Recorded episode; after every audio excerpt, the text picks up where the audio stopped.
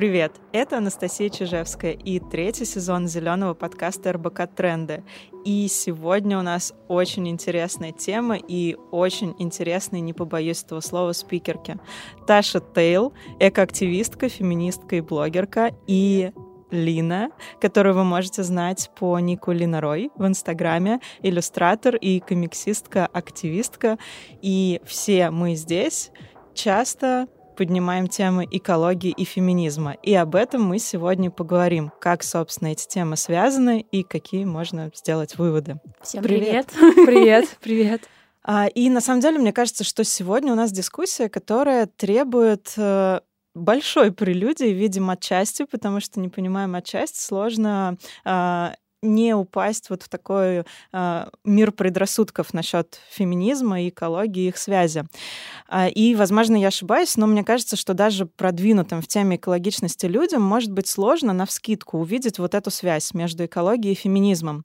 По крайней мере, я эту связь обнаружила не сразу, когда я начала заниматься экологией. Но вот первым таким звоночком для меня было, когда я организовывала фестиваль а, у нас в команде были практически одни девушки. И когда мы проводили какие-то лекции, 95% а, слушательниц это были девушки.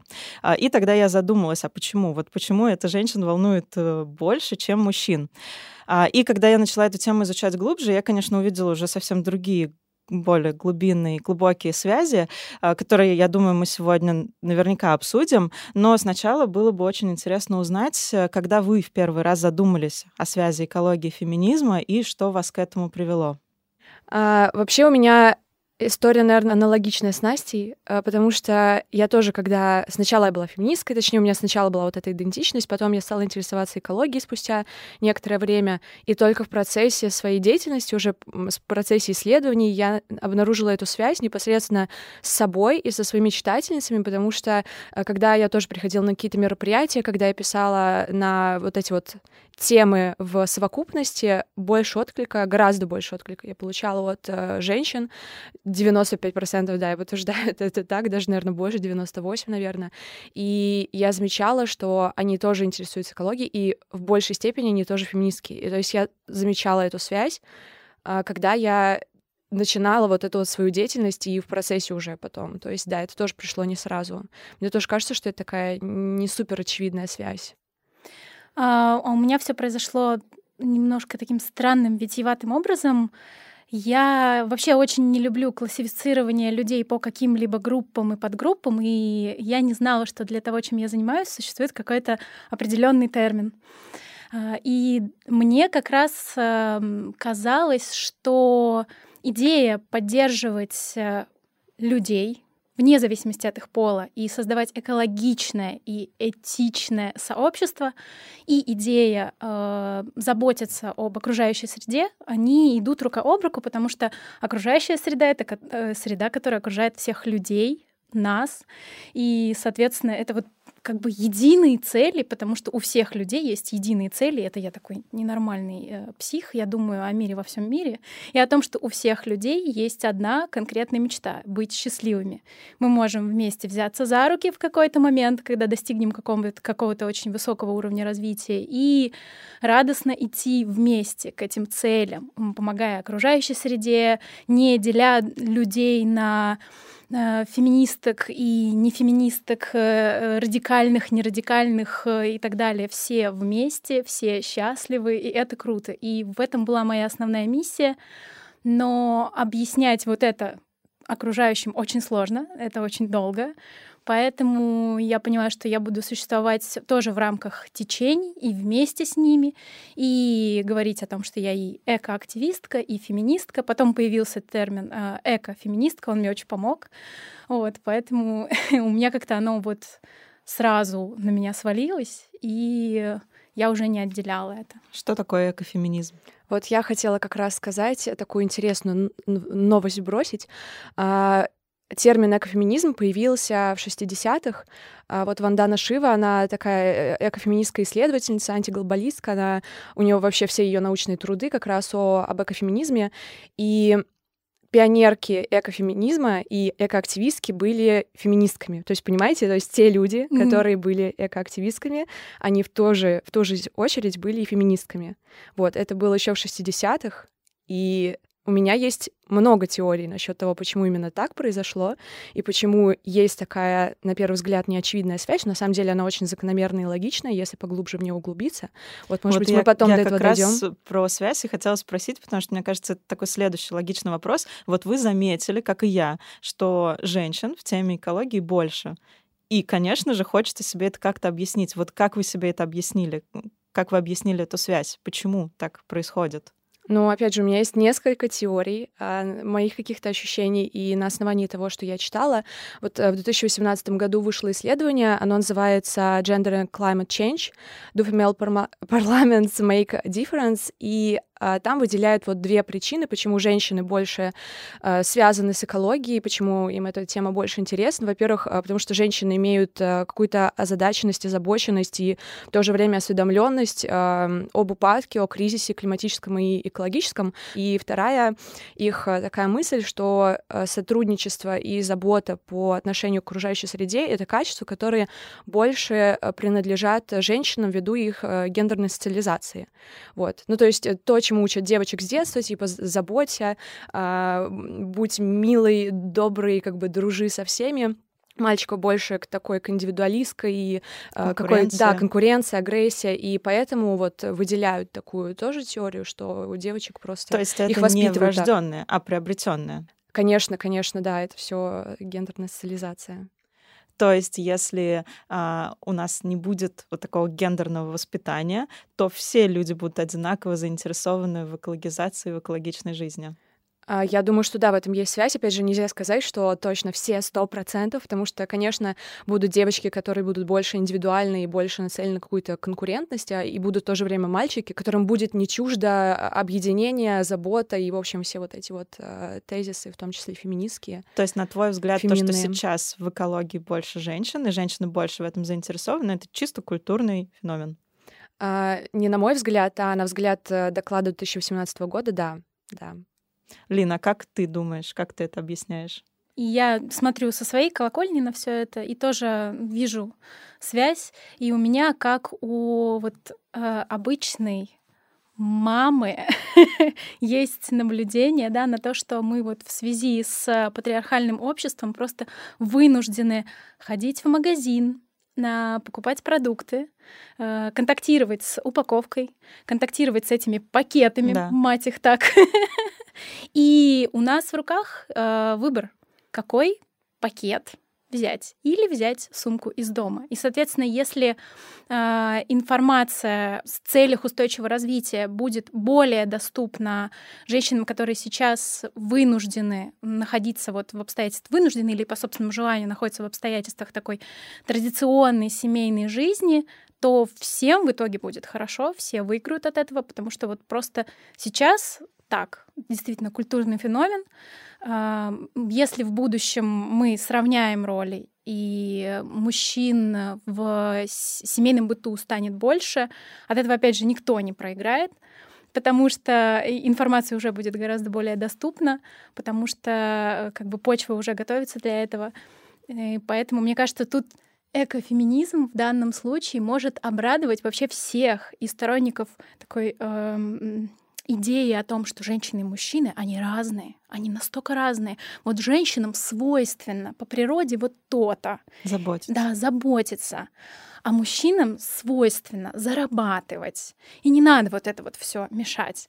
Мы и их обрадуем тем, что скажем, ну окей, ну раз женщинам свойственно заботиться, значит давайте мы пустим женщин э, к руководящим должностям, mm-hmm. и они будут заботиться, они будут принимать решения, которые создадут для нас более комфортное, более безопасное общество. Как вам такая идея?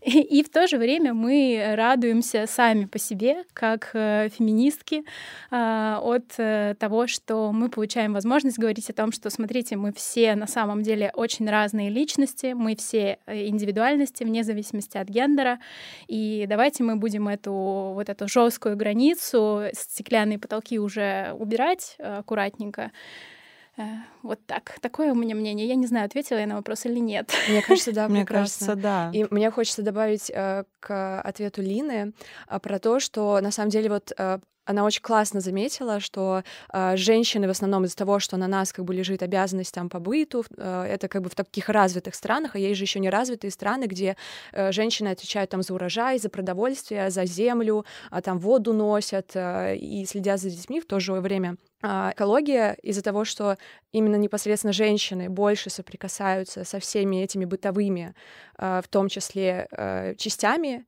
экология, она более феминизирована, более феминна, и действительно, если сравнять гендерные роли, конечно, я думаю, что выровняется ситуация в отношении феминности и маскулинности и экологии. А что должно быть первостепенным? То, что женщины получат э, свои места там в парламенте, на правящих должностях э, в бизнесе и сломают это, или а, это вот должно как-то по-другому произойти? Что здесь первопричина? И вы так на меня смотрите. Что скажет Таша? Какие у нее доклады на этот раз? Я Давай, я знаю, есть куча исследований, мы их сейчас обсудим, о том, что женщины, представленность женщин в правительстве и в бизнесе а, влияет на то, как, а, собственно, компания или страна реагирует там и на климатическую повестку, и на экологические кризисы. Давайте это обсудим, потому что мне кажется, что это важно. Да, да, я писала пост в Инстаграм про женщин-политики, а, исследовала разные области, области, и вот как раз я решила добавить климат и экологию, а, потому что вот опять же, ссылаясь на это исследование 2018 года, оно прям четко видит связь между представленностью и количеством женщин в парламенте и соблюдением а, климатических и экологических норм, то есть э, когда женщин больше, а, все эти законы, во-первых, они жестче исполняются, то есть нет такого типа, ну мы подумаем, мы что-нибудь там предпримем, нет, у них достаточно жесткая и четкая последовательная деятельность в отношении этого. А как насчет бизнеса? Слушай, ну мне кажется, это все связано, если, ну как бы женщина, у нее же много идентичностей, то есть если у нее есть такая гендерная социализация, что она там э, заботлива и готова к сотрудничеству, ну как женщины учат с детства, то она же не теряет эти качества, когда она приходит в парламент или делает свой бизнес. Поэтому, конечно, чем больше женщин, на мой взгляд, в бизнесе, в политике, в каких-то таких, ну, в кавычках, мужских ролях, которые раньше как бы были точно мужскими, а, тем больше будет вот этот вот климатический, экологический процесс в рамках соблюдения законодательства. А, а вот если говорить о реакции общественности, вот вы пишете много об экологии и феминизме, и ну, уже достаточно долго, продолжительное время. Как вы видите, как меняется отношение людей к этим темам? Я, я вижу прямо такую сильную, заметную положительную тенденцию — принятия этой информации с гораздо большим позитивом. То есть э, из серии три года назад стоило хоть что-то сказать это правда, да. на тему экологии или феминизм одинаково. У людей это вызывало ужасный разрыв и подгорание в отдельных частях тела, как у женщин, так и у мужчин. От меня тогда отписывалась куча людей, когда я выкладывала какой-то пост. Да, Сейчас на меня подписываются люди, они репостят и они подписываются. То есть нужно выложить какой-то пост. Конечно, ты соберешь э, э, кучу говна в комментариях, конечно же, но при этом на тебя подпишется э, много Другая замечательных людей, да, да, не без этого. Но это уже большой прогресс за три года-то. Что должно произойти? Вот э эти темы привлекают внимание, потому что сейчас очень много интересных интереса к экологической повестке. Мы действительно наблюдаем этот кризис, и мы действительно увидели вот эту взаимосвязь, что женщины могут на это повлиять, они к этому ближе, они больше этим интересуются, и поэтому мы вот больше принимаем, мы в широком смысле, да, общество, лучше принимаем идеи феминизма, экология к феминизму. А, или вот то, что мой предыдущий вопрос был, когда мы все выразительно смотрели Наташу, а, сначала вот это должно произойти, должно это, наоборот, идти не из экологии, а из феминизма, о том, что женщины получают больше доступа к, там, к образованию, к трудоустройству, к хорошей работе, к правящим должностям, и поэтому мы лучше решаем экологические проблемы и больше об этом говорим. А, если говорить артикулированно, мне кажется, это все в совокупности приходит. То есть, э, как бы это все капельки, которые стекаются да. в одно море, но ты никогда не знаешь, какой, какая капля станет последней, чтобы это море растеклось. И поэтому мне кажется, что и то хорошо, и то хорошо, и еще что-нибудь и другое хорошо. Все в одно русло, все в одну цель, это все всегда замечательно заканчивается. Да, я согласна, что нужно полить прямо из всех орудий в одну цель всем вместе. И да, э, у нас внутри сообщества это э, часто нас подвергают критике и эко-сообщество, и фем-сообщество за то, что мы внутри довольно разрознены и можем Факт. начинать ссориться внутри сообщества по поводу того, кто правильнее поддерживает эти темы, кто правильнее за это борется. Но даже несмотря на это, все усилия всех частей сообщества в итоге э, приводят нас к положительному результату, если смотреть в общем на эту картину. Лин, но это же экология и феминизм, это же достаточно политизированные движения. И мне кажется, внутри течений, внутри политических движений э, споры — это нормально. Я понимаю, mm-hmm. наверное, может быть, ты имеешь в виду действительно, когда какой, какие-то ссоры и переход на личности, какая-то агрессия. Я с этим тоже, мне тоже это все не нравится. Мне кажется, что дискуссия внутри движения, она должна быть э, достаточно бережной, раз уж мы все заодно. Ну, ну это да. человеческий фактор. Тот факт, что люди иногда даже люди внутри одного сообщества могут начать ссориться, переходить на личности и устраивать прям скандалы, интриги, расследования, это в целом нормально для всех вообще людей. Поэтому да. я соглашаюсь с этим. Да, мне кажется, тут еще э, вот эта вот э, патриархальная культура э, очень, так сказать, э, хочет сдружить женщин, как бы мужчина, она наделяет такой агрессией и конкурентностью, типа, когда мужчины ссорятся, это они разговаривают. Когда ссорятся женщины, это истерика, э, что вы тут устроили. Мне кажется, нам всем знакомо вот, вот это вот, э, эти все слова, тезисы. И мне кажется, что агрессия у женщин, она не должна быть так э, бойкотирована, не в том плане, что женщины должны начать а, устраивать войну и бегать с оружием, а, как это, собственно, делают мужчины на протяжении всей истории. Вот. Но мне кажется, что ссоры среди женщин, они более м, бойкотированы и более как сказать, а, маргинализованы, что ли. Они то осуждаются есть, сильнее. Да, гораздо, а да. когда мужчины спорят, даже если у них там дебаты, если они чуть ли не подрались, то все такие, а, ну, мужчины, типа. Для любого а, течения, которое, ну, скажем так, не массовая, да, не, не признается пока что или не признавалась. Вообще-то вот это время шума, время споров, время mm-hmm. агрессии, оно очень важное, чтобы, в принципе, эту повестку вывести вот на те уровни, где это обсуждается уже широко. И вот, вот этот вопрос, да, как вы наблюдаете, вот как изменялось отношение людей к этим темам, людей, которые нас читают, а, он, мне кажется, вот эти стадии может прям проиллюстрировать, потому что вы обе говорите, что три года назад, я три года назад еще не вела блог, поэтому я не могу даже оценить. Мне, наверное, повезло, потому что я не столкнулась вот с этой огромной волной хейта, а, с которой можно было столкнуться три года назад. Поэтому вот интересно узнать, насколько люди стали более открытыми, более готовыми вообще говорить говорить на эти темы. Я бы даже сказала, они стали более эрудированными и более придирчивыми. То есть, ну, плюс, конечно, нельзя забывать, что у нас и аудитория поменялась, потому что те, кому это было категорически неприемлемо, они отписывались.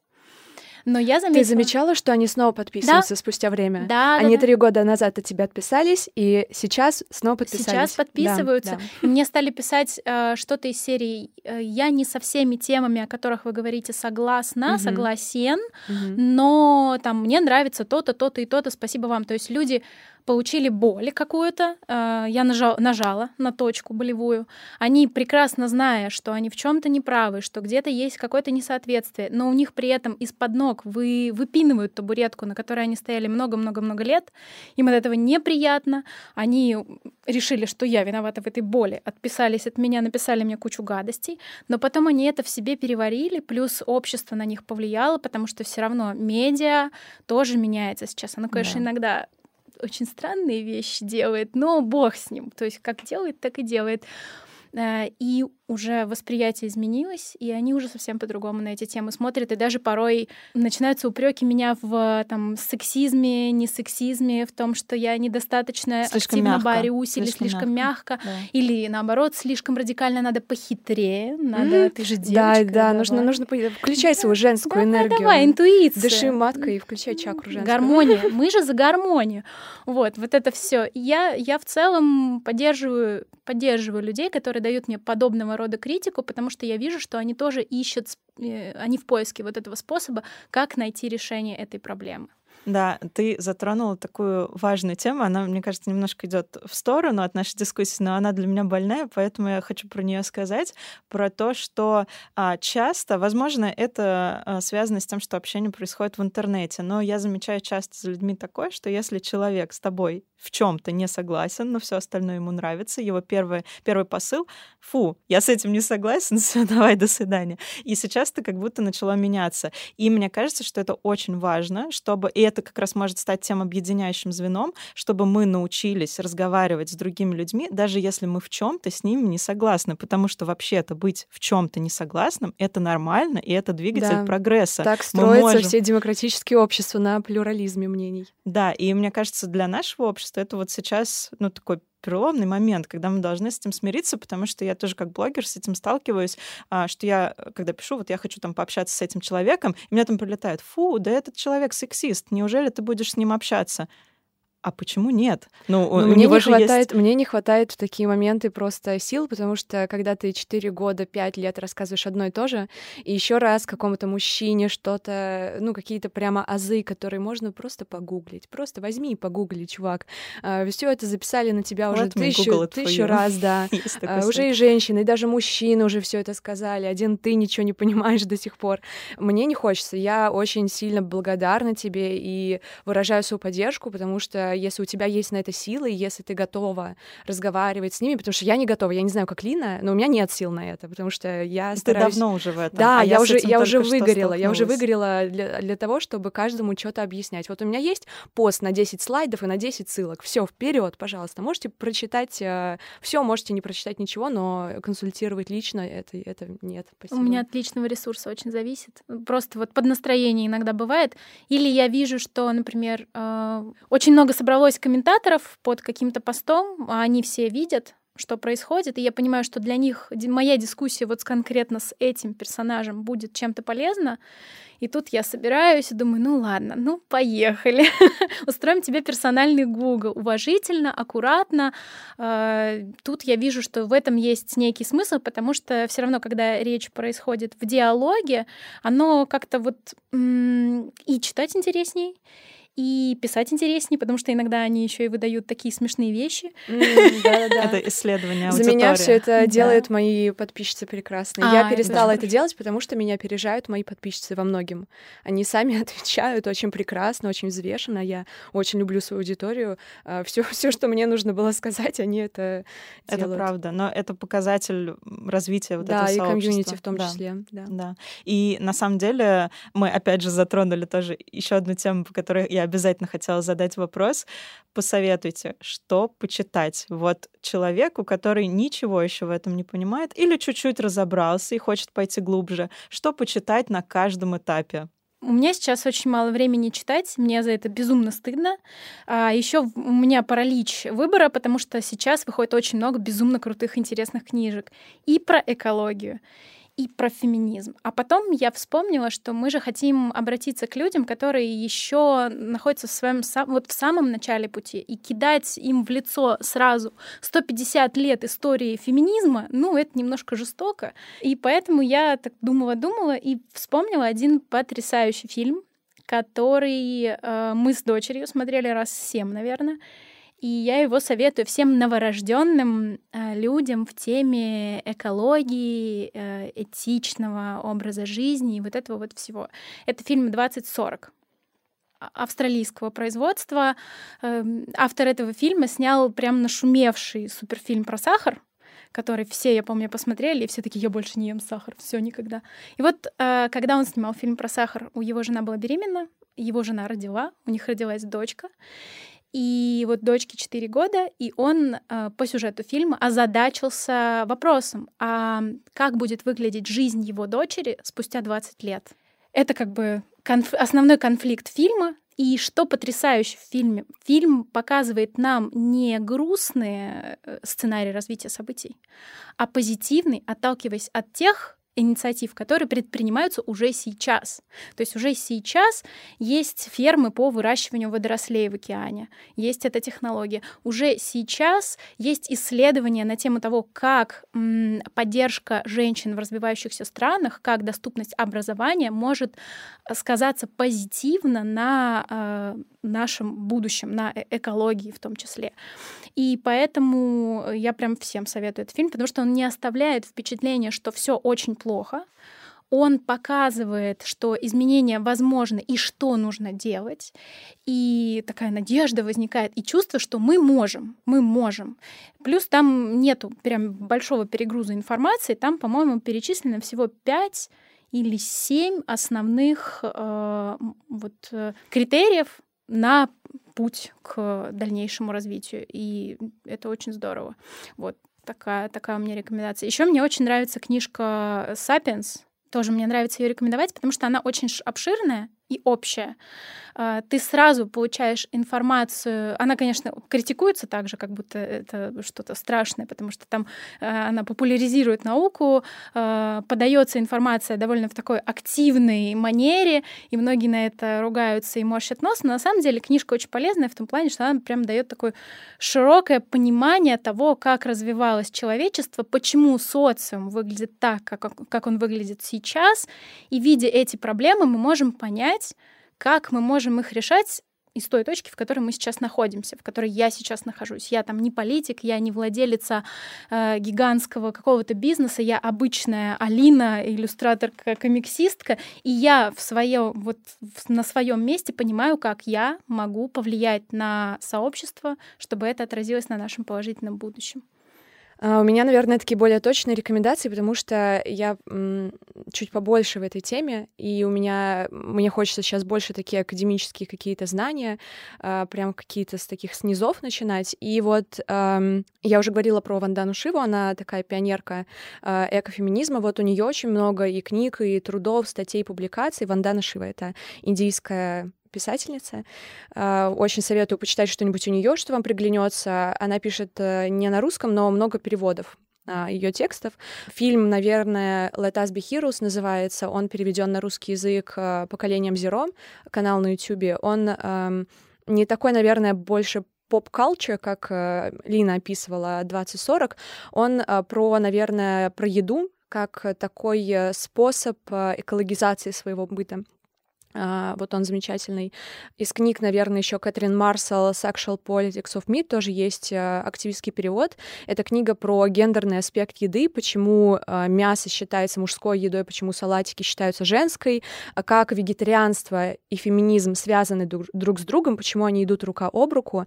И, ну, наверное, мои посты в Инстаграме по хэштегу «Таштейлэк» «Таштейл феминизм», потому что вот все вот эти вот научные исследования, доклады, публикации, я все это перевожу, собираю таким доступным, а, простым языком смешным, и потом все это выкладываю. И мне, меня очень благодарят за это, используют там в курсовых, а, в сочинениях, а, в разных там докладах в компаниях. Да, мы все благодарны. Я думаю, мы соберем все ссылки о ресурсах, о которых мы поговорили, и добавим их под подкаст, либо в статью, которая пойдет вместе с выпуском. Вот, так что если будут еще какие-то идеи, то можно будет потом еще и дополнить наш список.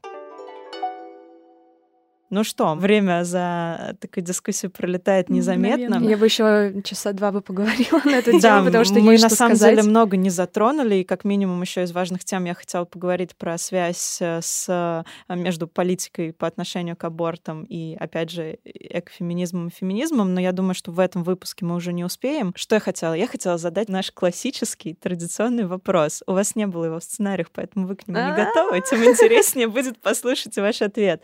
Скажите, Скажите, что самого необычного или радикального лично вы делаете для окружающей среды? А, здесь, конечно, нам уже много а, что не кажется радикальным, потому что это уже обычный быт для нас, но здесь мы обычно просим рассказать о каких-то советах и привычках, которые наши слушатели могут начать применять в обычной жизни. Например, мне в прошлом, от прошлого гостя очень понравился совет, нетривиальный, который раньше никто не называл. Он сказал, что он э, ни, никогда не покупает э, акции нефтяных компаний. Ну вот что-то такое mm-hmm. хотелось бы узнать mm-hmm. от вас. Да, я тоже думаю про инвестиции на этот счет. А, я, наверное, хочу а, развеять маргинализованность а, такого действия, как резать старые хлопковые вещи на тряпке. Потому что кажется, что это какой-то такой пережиток прошлого, что это там наши бабушки Фу-фу-фу. делают. Ну что мы будем да. резать тряпки? Мы что, бедные, что ли? Мы что, в Советском Союзе, что у нас нет вещей? Между прочим, это самые лучшие тряпки. Тряпки из хлопковых футболок. Я не шучу. Я протираю эти тряпки столешницы, растения комнатные от пыли. Я этой тряпкой делаю все. Я мечтаю а, теперь разрезать просто все старые футболки, я их а, складирую дома, чтобы просто использовать как тряпки, потому что это самая лучшая тряпка ever. Вы не пойдете в магазин больше за покупными тряпками никогда в своей жизни. Я сейчас просто захотела обнять себя, потому что я встретила свою тряпочную сестру. Давайте пожмем другу руки. Тряпочные сестры. А я тоже не выбрасываю футболки, потому что использую их как тряпки. Раньше использовала их как тряпки для искусства, для рисования, потому что это и лучшая тряпка, чтобы протирать кисть. Она прям все собирает, очень хорошо впитывает, они отлично хранятся, вообще супер. И потом на них остаются такие красивые следы от мазков, и я не могу их выбросить, потому что я думаю, что ну это же тоже очень красиво, это же тоже искусство, абстрактное искусство. Они хранят воспоминания о всех картинах, все эти тряпки. Поэтому они у меня лежат. Когда я стану великой-великой художницей, обязательно сделаю какое-нибудь гигантское Выставка. панно. От футболок и от колготок очень классно отрезать нижнюю вот эту часть, прострочку, и все резинки, все швы вот тут, и из них делать веревку для вязания и получается классно. Я их прям связываю узелочками, получается такая длинная-длинная веревка, и вот из этой веревки можно прямо на пальцах э, вязать. Мы с ребенком вязали сумки, можно вязать коврики, э, связали шалашик для ее лисички, э, можно еще и этим плетением заниматься, то есть собрав небольшой прос, такой простой, простую основу для плетения, две палки нужно, две палки, такая картонка, можно так ить, ить, ить, ить, ить, ить, сплести себе прикольный шикарно. ветошный коврик. Мне вот, кажется, шикарно. это вообще огромное количество просто кладезь идей, как можно дать вещам вторую жизнь через искусство. А, ну не только через прям через, через искусство, через да, именно через творчество, потому что, во-первых, у меня есть ребенок, мне очень скучно играть, это прям моя личная проблема, и у нас есть э, станция для раздельного сбора станция для раздельного сбора — это магазин творческих идей просто. Мы приходим туда, смотрим и думаем, чем мы займемся сегодня, и набираем кучу каких-нибудь коробок и делаем из них замок. Это классно, это недорого, это очень интересно, гораздо интереснее, чем идти в Леонардо и думать, какую болванку расписать сегодня, киски или собачки. Вот, потому что там просто бесконечный э, выбор идей. Но я не считаю это самым радикальным. Я помню, у меня очень радикальным был пост про неношение лифчиков. Он вызвал дикий просто э, ор, основ, в основном у женщин, что меня просто поразило. Поразило, потому что я не, не ношу лифчики с детства, мне это не нужно. Э, пыталась носить, но так и не смогла найти тот, который был бы мне удобен. И потом я поняла, что они мне, видимо, просто вообще в принципе не нужны. Ну, мне кажется, опять же, я своей академической со стороны а, хотела бы сказать, что а, вот это вот, а, вот эти вот атрибуты женственности, типа да. ношение лифчиков, красивого белья, там, нарощенные ресницы, а, это все стандарты красоты, которые создала культура такая, культура красоты, индустрия красоты. И, конечно, на этом все дел- делаются деньги.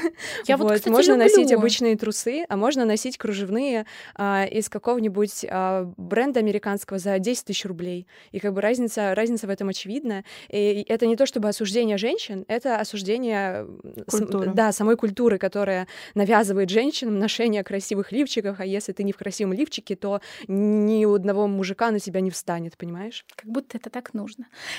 Я люблю индустрию красоты. Я прям, потому что для меня это что-то очень близкое к, к искусству и очень часто идущее с ним рука об руку. Но да, мне бы в идеальном мире хотелось, чтобы от индустрии красоты наконец-таки уже оторвали женщин как э, рабынь индустрии красоты просто. И изменения тоже происходят. Э, то есть сейчас уже в принципе мужчина в юбке не вызывает такого шока, как это было там пять лет назад. О Мужчина... нет, мне, мне кажется, еще ну, лет пять и будет более-менее сейчас. Еще, сейчас да, мне кажется, от, плохо все От еще. группы зависит людей, mm-hmm. наверное, скорее. Я потому что окружена творческими людьми, и для них макияж на мужчине, ногти. маникюр на мужчине, mm-hmm. ногти — это уже совершенно не что-то из ряда вон выходящее. Mm-hmm. Это в целом ок, норм, можно даже и не придать этому никакого значения. Я просто по комментам в ТикТоке часто смотрю, как э, меняется отношение людей, сколько у них там лайков, э, дизлайков на комментов, вот, и э, в моем окружении тоже так обстоят дела, но если зайти дальше нашего вот этого идеального информационного поля, мы то, немножко в вакууме. Да, да мы Да, в вакууме все-таки понимаю. находимся. Мой радикальный шаг эко и феминизма одновременно — это практически полный отказ от традиционного понимания об уходе за собой. Да. Вот если э, посмотреть на меня и на какую-нибудь очень среднестатистическую, прости, пожалуйста, дорогая среднестатистическая женщина, то я вообще себя запустила.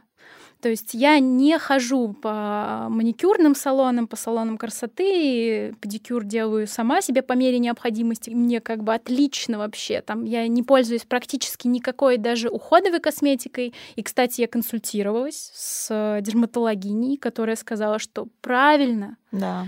Прав. Лучше ты уход, всё- меньше ухода. Конечно, да, ты все делаешь правильно. Три кита ухода за кожей. Это очищение, увлажнение и защита от солнца. Все, больше ничего не надо, если нет каких-то специальных э, к этому медицинских показаний. У меня их нет. А, И как только я перестала насиловать себя, потому что все же остальные тоже делают, у меня тоже это было, естественно, все это ко мне прилипло, потому что мне никто не объяснял, что я могу сама выбрать свой путь так, как мне комфортно. Я не обязана повторять за всеми. И постепенно все это стало отваливаться. То есть э, я не худею к лету, я худею тогда, когда чувствую, что мне тяжело. А, Я не готовлю себя к каким-то праздникам, я не хожу, не покупаю себе новые платья на выход, и мне так классно, боже. И- Согласна, И, это да. соответствует и фем-повестке, и эко-повестке, потому что я не покупаю лишнего, я, не- я очень разумно потребляю, разумно для себя, и при этом я не жертва всего этого отвратительного Мне кажется, вот маркетинга. это уровень в пирамиде экологических ценностей Rethink, когда ты переосмысляешь стереотипы в том числе, а, и это влияет на твое потребление. Да, а я, я. Алине хочу задать вопрос. А как ты думаешь, ты бы пришла к этой мысли, если бы у тебя не было вот твоей феминистской идентичности?